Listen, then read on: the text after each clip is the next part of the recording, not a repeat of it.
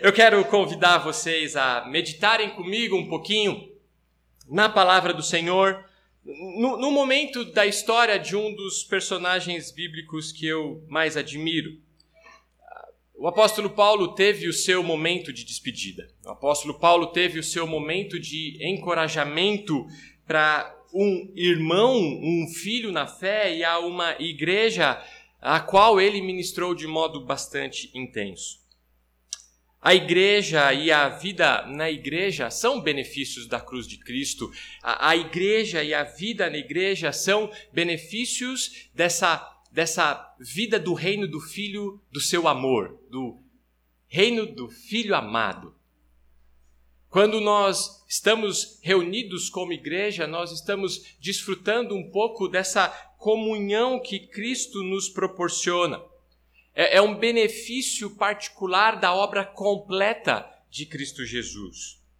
Entretanto, há uma implicação bastante natural de fazermos parte deste corpo de Cristo, de vivermos dentro do reino do Filho amado, que diz respeito ao modo como nós preservamos a mensagem fiel. Isso não diz respeito a somente estarmos vinculados a Cristo, mas diz respeito à nossa, ao nosso desejo e à nossa obrigação de conservarmos em todo o tempo a mensagem fiel que é pregada na Igreja de Cristo. Palavras como conservação e manutenção não são necessariamente palavras que o nosso tempo mais aprecia. Elas ecoam de modo um pouco ah, gritante em nossos ouvidos, tão, tão desejosos daquilo que é inovador, o termo contemporâneo disruptivo, algo que venha e mude toda a forma de se pensar. E muito da teologia é conservação.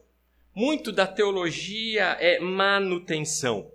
Ainda que haja necessidade aqui e acolá de um refinamento, por isso que o Tiago está indo fazer o PhD dele, para lidar com todo esse corpo de modo zeloso.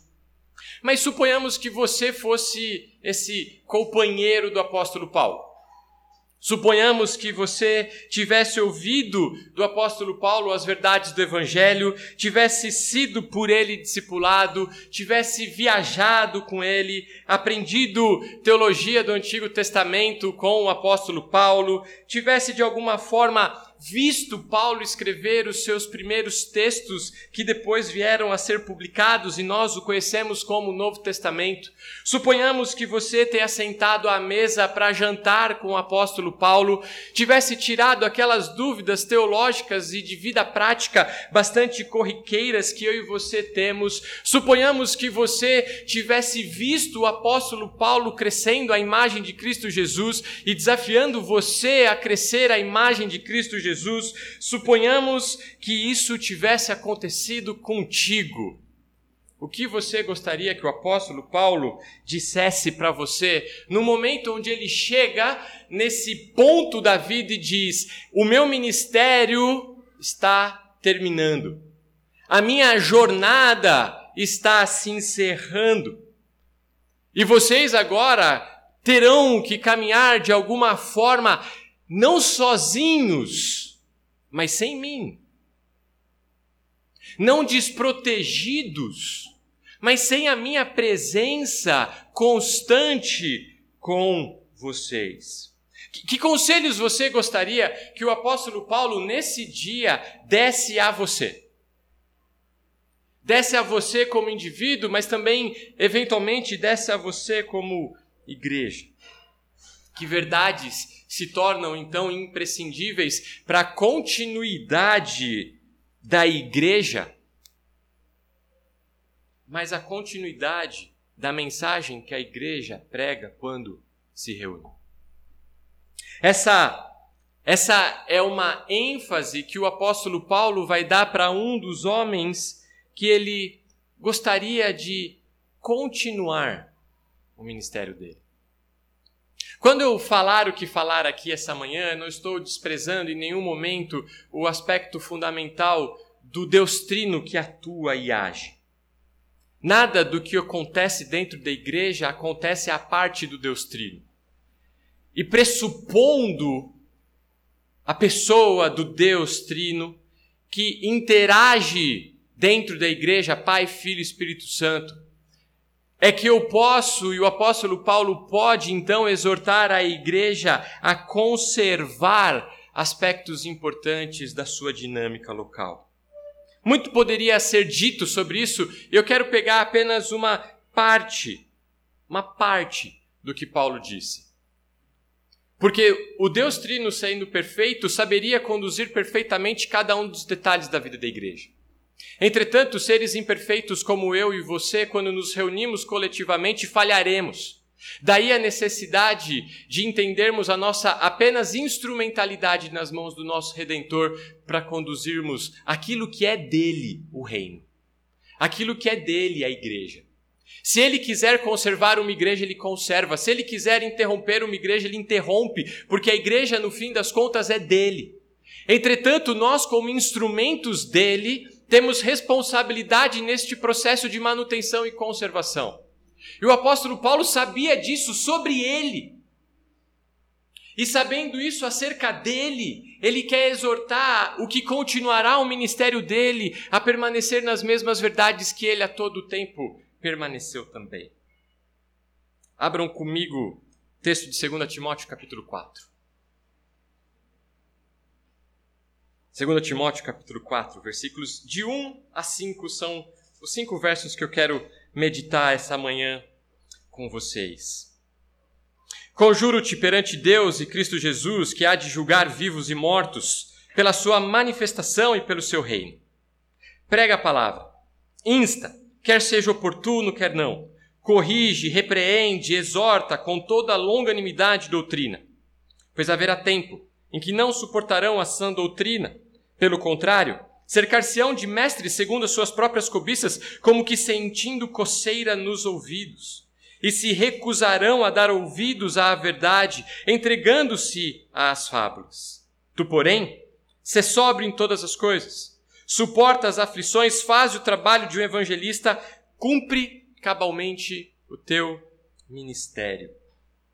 Timóteo fora esse que acompanhou o apóstolo Paulo durante muito tempo do ministério de Paulo. E fora deixado por, pelo apóstolo Paulo a, a pastorear a igreja de Éfeso. Uma igreja que tinha sido por Paulo fundada alguma coisa ali perto do ano 52, e você pode ver isso em Atos capítulo 18, versículos 19 a 21.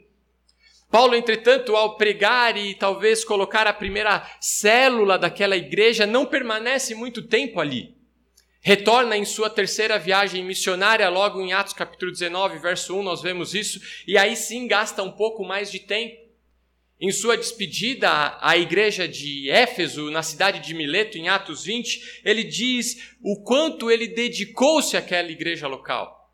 Mais de dois anos, quase três anos, ele passou naquela igreja ensinando publicamente e de casa em casa. Talvez uma das igrejas que o apóstolo Paulo mais gastou tempo, tempo real, tempo verdadeiro, não somente o pensar sobre, ele esteve ali com a igreja de Éfeso. E Paulo sempre exortou a igreja de Éfeso a ficar muito atenta para que no momento em que ele deixasse a liderança da igreja tivesse bastante claro e visível nos seus olhos e em todo o seu horizonte aquilo que poderia entrar dentro da igreja e de alguma forma perverter a sã doutrina.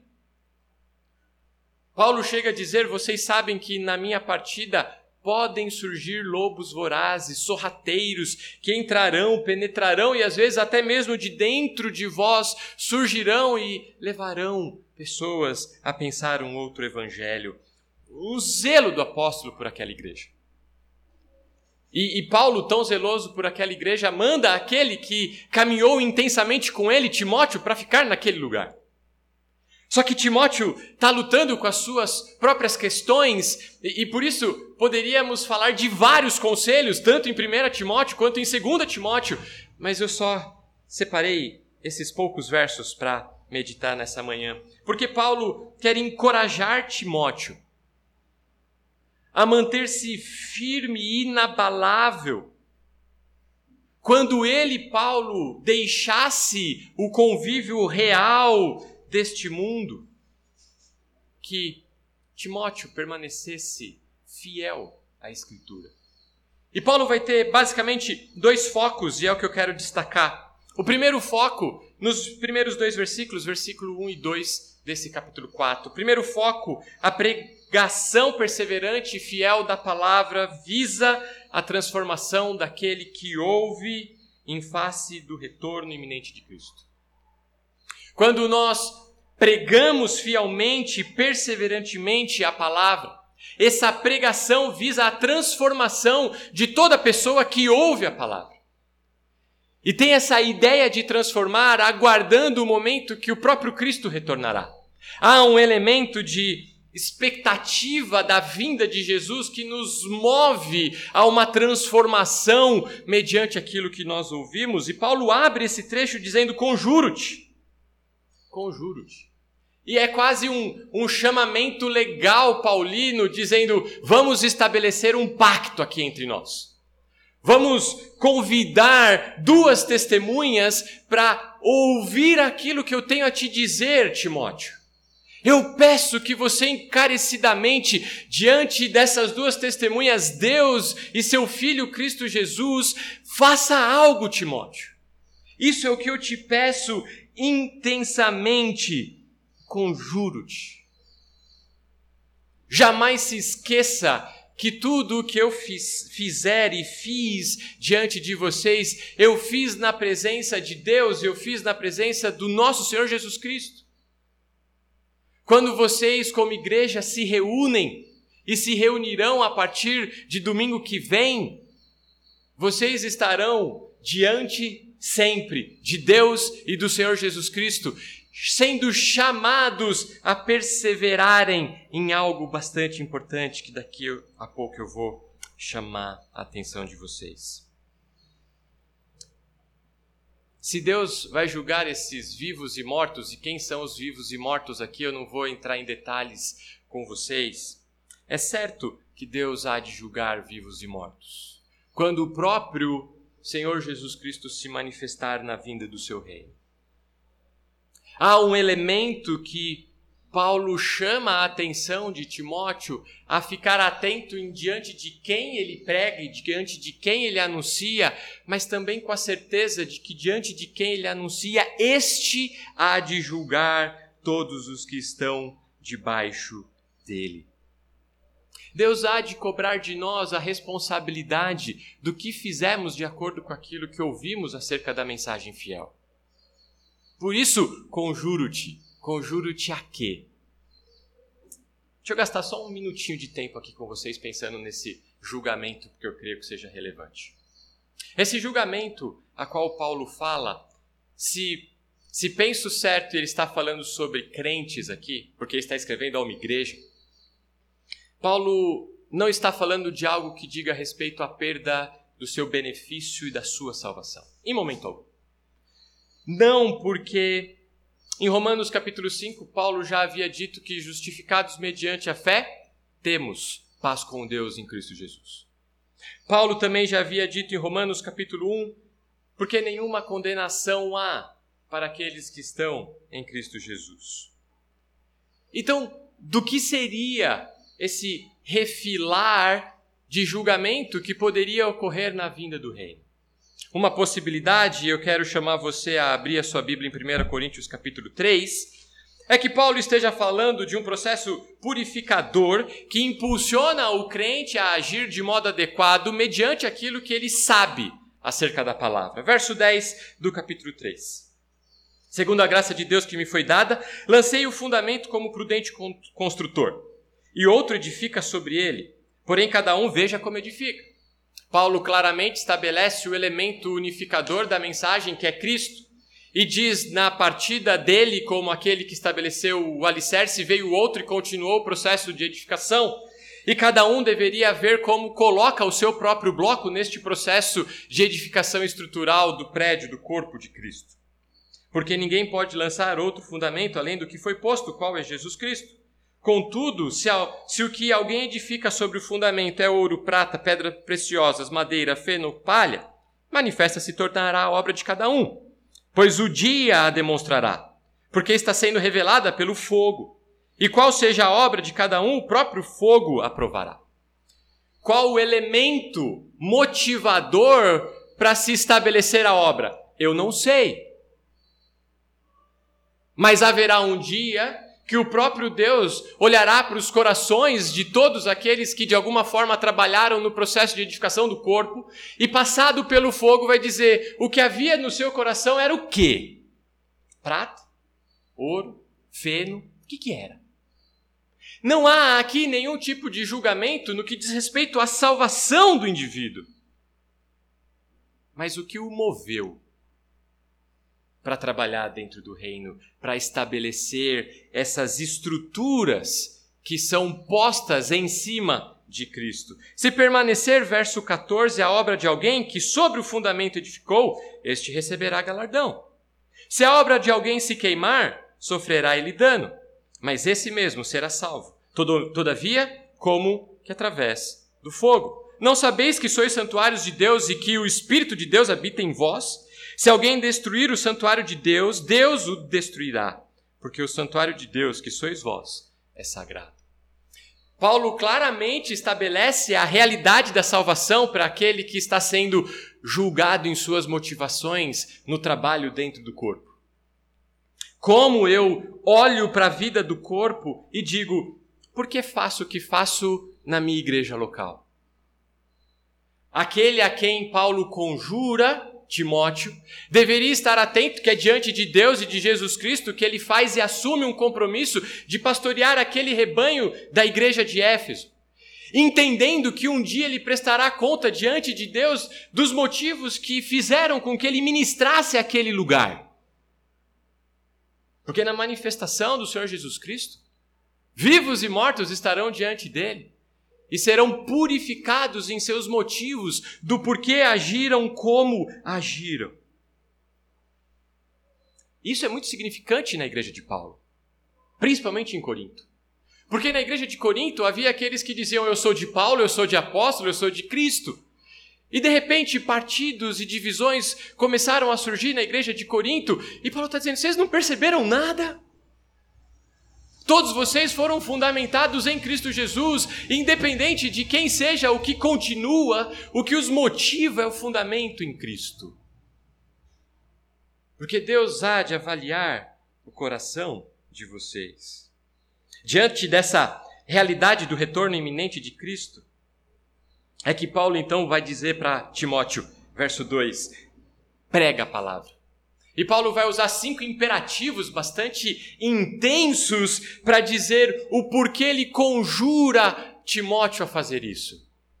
Eu conjuro-te diante de Deus e de Cristo Jesus, que avaliará a motivação de todos vocês dentro da igreja, a pregar a palavra. Preguem a palavra incessantemente. Qual palavra? A palavra que no versículo, capítulo 3, versículos 16 e 17, ele já dissera qual era a, to, a totalidade da Escritura que é inspirada por Deus e útil para ensino, repreensão, correção, para educação na justiça, a fim de que todo homem de Deus seja perfeito e perfeitamente habilitado. Essa palavra prega.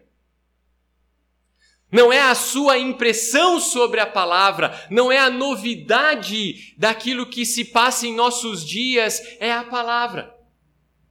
A igreja, quando se reúne, o líder, quando vem à frente da igreja, ele tem uma coisa clara e objetiva a fazer, que é abrir o texto bíblico e, com clareza, expor o texto bíblico. Porque é isso que, diante de Deus, Paulo pede a Timóteo: eu te conjuro, faça isso. A igreja quer com o Tiago e Fabi, porque sei que, o que eles faziam aqui, quer sem Tiago e Fabi, precisará permanecer em todo o tempo pregando única e exclusivamente a palavra. A palavra do nosso Senhor inspirada por Ele. Porque ela é quem vai transformar vocês a todo o momento. Quando todos os que vierem a esse púlpito continuarem o ministério que o pastor Tiago tem desenvolvido nos últimos anos, cada um vem aqui e abre a palavra, porque é isso que Deus espera de vocês. Insta, segundo imperativo, que Paulo coloca. Permaneça, essa ideia de constância e perseverança, permaneça nessa pregação da palavra. Esteja pronto para pregar, mesmo que a audiência não esteja pronta a ouvir. O, o pastor não prega porque o povo quer ouvir, o pastor prega. E o pastor prega a palavra perseverantemente porque ele sabe que é isso que o povo de Deus precisa. O povo de Deus não precisa de um bom animador. O povo de Deus não precisa de um indivíduo que tem boa retórica. O povo de Deus precisa da palavra sendo perseverantemente pregada. Nós temos mais ou menos o mesmo tempo de ministério. E, e eu, eu, lembro do culto de posse do Tiago, porque ainda era numa sobreloja. Eu não me recordo do endereço nem aonde está aqui no bairro. Mas desde aquele dia eu sei o que essa igreja ouviu como alimento, como base diária, como dieta. Eu sei o que vinha a cada domingo sendo exposto. Igreja, Deus olha e fala: continua. Não fique em dúvida com relação a isso. Pega a palavra e persevera, insta nessa palavra, é isso que Paulo diz. Terceira ênfase paulina, corrige. Trabalhe para que o ouvinte dessa palavra que perseverantemente é pregada reconheça o seu pecado, o seu erro, o seu engano, às vezes a sua simples falta de sabedoria. Nem tudo é pecado, muitas coisas são simples falta de sabedoria que um bom conselho bíblico ajuda a resolver. Mas se há pecado, repreende. A palavra que Paulo utiliza-se para dizer sobre essa correção é uma palavra que em 1 Tito, em 1 Tito, em Tito 1:9, ele usa para convence. É uma palavra que em Mateus 18:15 é usada para arguição. É uma palavra que em 1 Timóteo capítulo 5, verso 20 é usada para disciplina. A questão é que a todo momento em que a palavra é aberta, alguém está sendo convencido, alguém está sendo arguído, alguém está sendo disciplinado. Eu não sei quem, eu não sei como, eu não sei de que modo. Às vezes, no discipulado individual, o Igor falou, há mais diretividade. E eu consigo aplicar mais objetivamente a ele a palavra de convencimento, ou de disciplina, ou de repreensão. Entretanto, quando eu estou pregando, eu não sei quem aqui está ouvindo e como você está ouvindo. Mas eu sei o que o Espírito é capaz de fazer quando a palavra é anunciada. Alguns de vocês vão ser convencidos de algo e falar assim: puxa vida, eu preciso mudar isso. Esse é o meu pecado, esse é o meu erro. Ou esse é o meu engano. Carecia de sabedoria para a tomada desta decisão. Outros vão ouvir a mesma palavra e falar assim: é isso mesmo, eu estou no caminho certo. Eu não posso deixar de seguir este caminho. Deus faz isso por isso que a centralidade é da palavra. Mas há necessidade de correção. E nem sempre correção, dentro do contexto da igreja, produz num primeiro momento aquele sabor agradável. Há muitos dissabores no processo de disciplinar e corretivo de uma igreja local. Tensões, tensões e dores que pastores compartilham em muitos momentos e que é, no meu caso, não tantos cabelos brancos, mas que muito dos nossos desgastes decorre disso. Pelo simples amor a um irmão, a uma irmã, que nós queremos ver lapidado, corrigido pela palavra. O quarto imperativo que Paulo usa, repreende. A ideia do termo aqui não é mais convencer do erro, mas verdadeiramente dizer para parar de fazer algo. Enquanto na correção existe o desejo de presta atenção, destaque, na palavra repreensão existe para. Já não é hora mais de eu alertá-lo, é hora de eu parar. Há momentos em que você no púlpito, ou você no discipulado, ou você como pastor, tem que dizer para a pessoa: arrependa-se. E vocês, como igreja, vão ter o um momento de publicamente anunciar a palavra e só ela. Perseverantemente continuar na palavra. Individualmente coletivamente trabalhar para o convencimento. E muitas vezes trabalhar na repreensão, dizendo: igreja, irmão, irmã, pare. Não é assim que vocês devem viver dentro do corpo de Cristo. Essa palavra é tão importante que Pedro usou em Mateus 16, verso 22, quando diz que Pedro chamou Jesus à parte para repreendê-lo. É quase como se Pedro estivesse dizendo para Jesus: Jesus, para isso que você está dizendo que vai morrer na cruz. Para agora, se arrepende disso. Olha que loucura. Mas essa é a ênfase do termo aqui que Paulo está dizendo. Em muitos momentos eu vou ter que procurar um irmão e dizer para ele: para agora. Por fim, o quinto imperativo que Paulo usa é exorta. E o conceito aqui é bem pessoal. É um conceito que trata de encorajamento, trata de consolação, trata de expressões verbais e não verbais, trata de levar o próximo a uma resposta apropriada frente à pregação da palavra constantemente feita. E é aqui que muito da dinâmica, note a palavra, dinâmica de uma igreja acontece. Porque as horas de um pastor e de sua esposa são limitados. São 24 horas num dia. E a quantidade de pessoas que ele consegue e ela consegue acompanhar também é limitado. Então quem faz isso? A igreja. A igreja, quando anunciada a palavra constantemente, dominicalmente, palavra essa que é perseverantemente pregada, que é palavra de correção, que é palavra de repreensão, é palavra também de exortação quando você para junto ao seu irmão, à sua irmã, e você fala: Eu vou caminhar contigo e você vai ver em mim como eu ajo nessa área, ou eu vou ver em ti como você age nessa área. É a igreja trabalhando não porque o pastor está indo fazer as coisas, mas é porque a igreja entende que esta é a sua dinâmica de vida. E vocês vão poder encorajar-se mutuamente um ao outro a esta caminhada de exortação. Mas note como esses cinco imperativos que o versículo 2 nos apresenta fecham com longanimidade e doutrina. Fecham com uma ideia longanimidade de uma decisão por meio da qual eu aguardo essa reta manifestação da justiça divina, sendo eu tardio em expressar a minha ira, mas sendo eu pronto para poder lidar com o coração daquele que está na minha frente, independente da afronta pessoal que eu sofri. Eu sou longânimo com aquela pessoa. Eu exorto, eu corrijo, eu repreendo, eu prego, eu persevero, mas eu sei aguardar o processo de transformação. Essa é a igreja. A igreja não é um lugar que você entra aqui hoje e você ouve a palavra e está transformado e amanhã, nossa, que nova vida eu tenho. Tudo agora é diferente, eu consigo viver em novidade tal que você não imagina. Eu não peco mais. Hum. Vocês sabem como é. E por isso que vocês precisam constantemente estar aqui ouvindo as mesmas coisas. Por isso que Paulo, em outro contexto, disse: Eu não me canso de repetir as mesmas coisas a vocês. Para mim não é pesado e para vocês é útil. Longanimidade. Mas é longanimidade, e, e Paulo não deixa a ponta solta no argumento dele. É longanimidade com doutrina.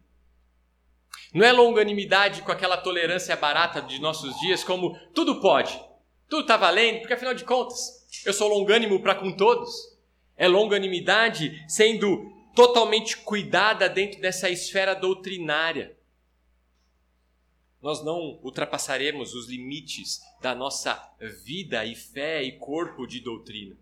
E dentro desse corpo de doutrina, a nossa longanimidade se manifesta com plena inteireza um comentarista diz algo bem interessante sobre esse texto. Ele diz: repreensão sem graça é prejudicial à causa de Cristo.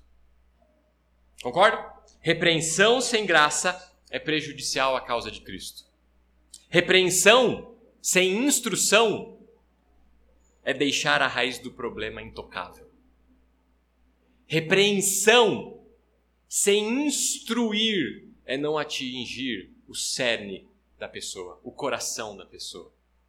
Eu preciso ter a graça sendo manifesta nesta instrução, Mas eu preciso ter essa instrução repleta de teologia para que aquela pessoa entenda onde ela precisa mudar.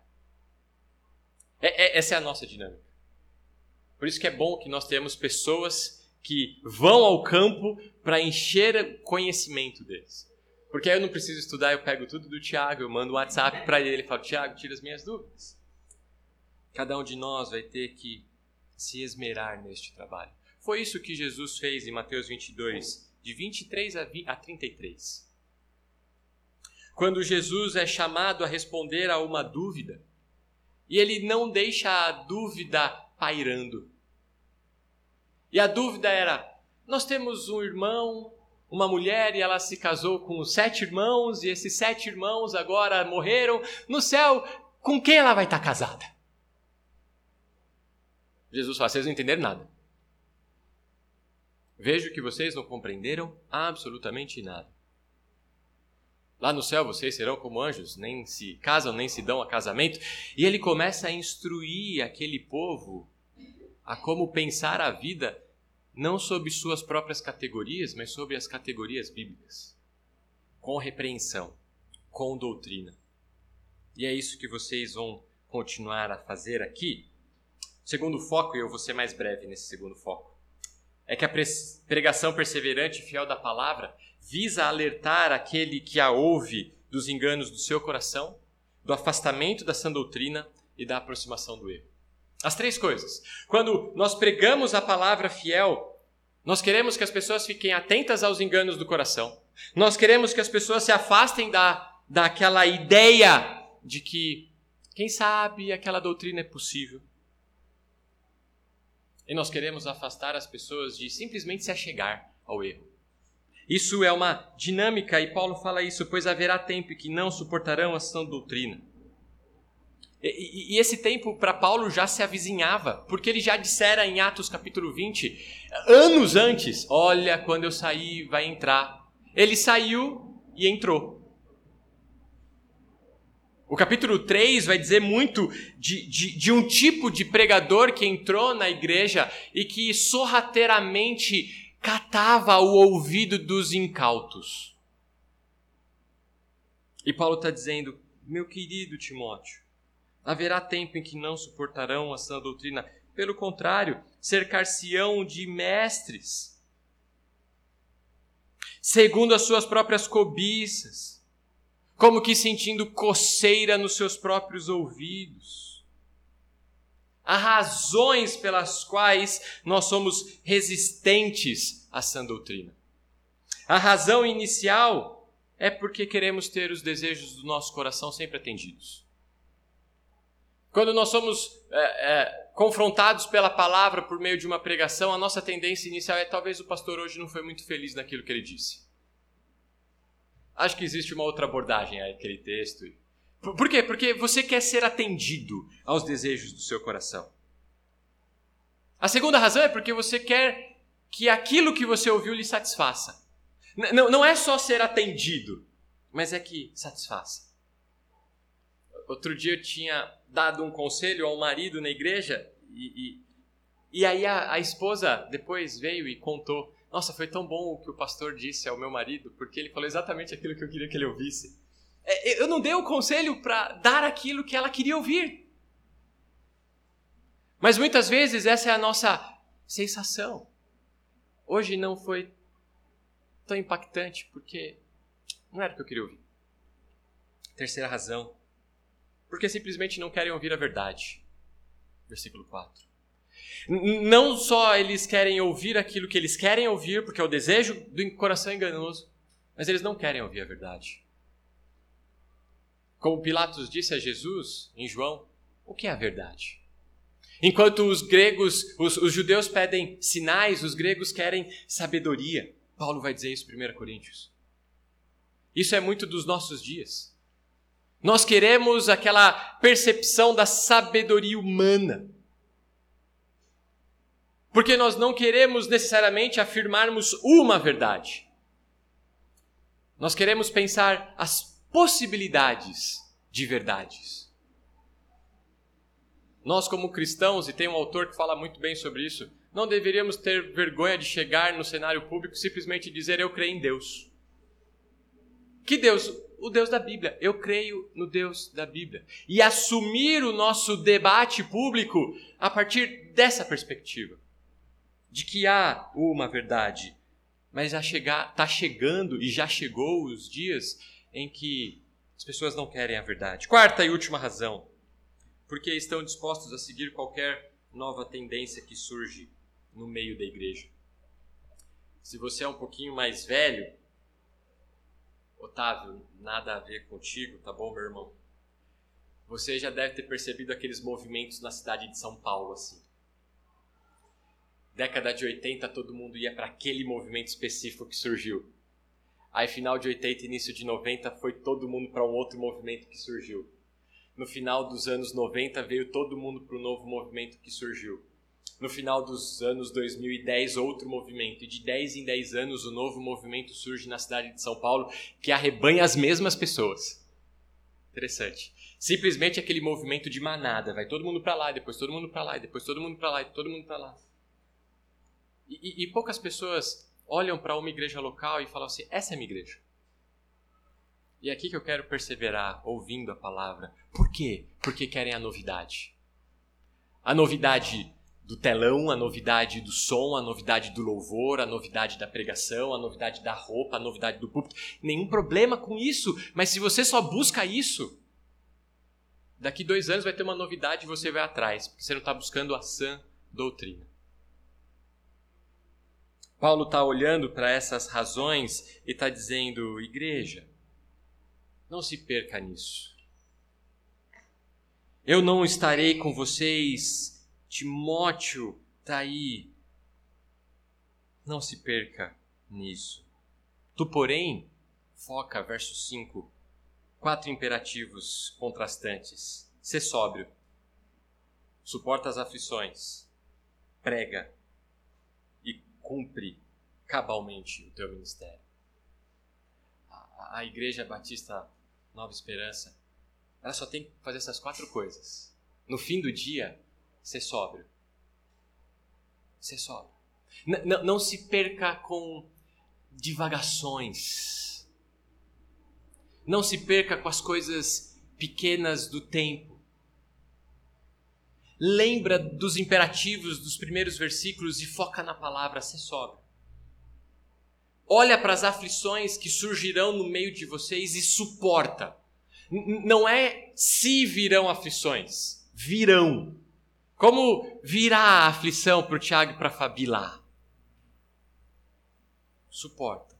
Suporta é resiste na dependência de Deus quando um e outro amparam na dinâmica do corpo. Prega. Continua a pregar e ter as suas ênfases de evangelização. Não só a pregação é, interna, a pregação que vocês, eu sei que é uma ênfase da igreja, faz externamente, continua. Cumpre o ministério de vocês. Não era só Tiago e Fabi, como pastores, que mantinham a igreja. É a igreja que, ao cumprir o ministério dela, vai continuar. Vai continuar. Isso é muito da responsabilidade de vocês, era deles como casal pastoral. Mas é da igreja como um todo. Ser sóbrio, suporta, prega, cumpre. E a certeza de Paulo é que se esse caminho for seguido, aí o texto que a Ana leu faz todo sentido. Quanto a mim, estou sendo já oferecido por libação e o tempo da minha partida é chegado. E tranquilamente, Tiago e Fabi, eu falei: não é certo vocês me chamarem para tempo de despedida. É certo que Tiago e Fabi combateram o bom combate, guardaram a carreira e preservaram a fé enquanto aqui estiveram com vocês. É certo, e aqui eu não estou desejando morte, hein? Já agora a coroa da justiça está aguardando a eles, o qual o Senhor, o reto juiz, que sonda os corações e as motivações e sabe o que se passou durante esse tempo todo e não é pano, e não é palha, e não é pó. Já está preparado naquele dia, não somente a vocês, mas todos aqueles que amam a vinda de Jesus.